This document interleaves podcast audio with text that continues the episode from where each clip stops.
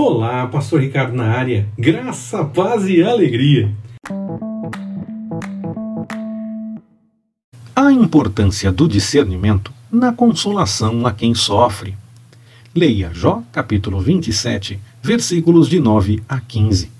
Se nós, que temos toda essa história como exemplo, muitas vezes preferimos manter o é assim e agir sempre da mesma forma diante de uma pessoa que desabafa e apresenta sua queixa de sofrimento, imagina os amigos de Jó que tinham menos exemplos.